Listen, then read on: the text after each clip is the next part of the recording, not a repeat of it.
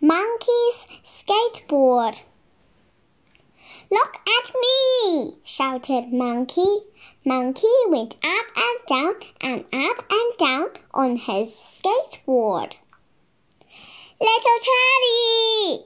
shouted Monkey. You can ride my skateboard. No, said little Teddy. Your skateboard is too big for me. I can ride the skateboard, said Rabbit. Look at Rabbit, shouted Monkey. Come on, little Teddy, said Monkey. No, said little Teddy. I will stay here on my bike.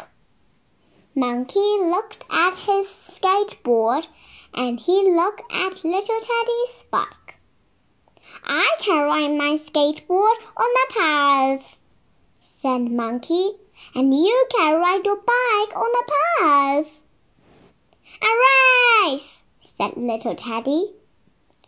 Go, said Rabbit.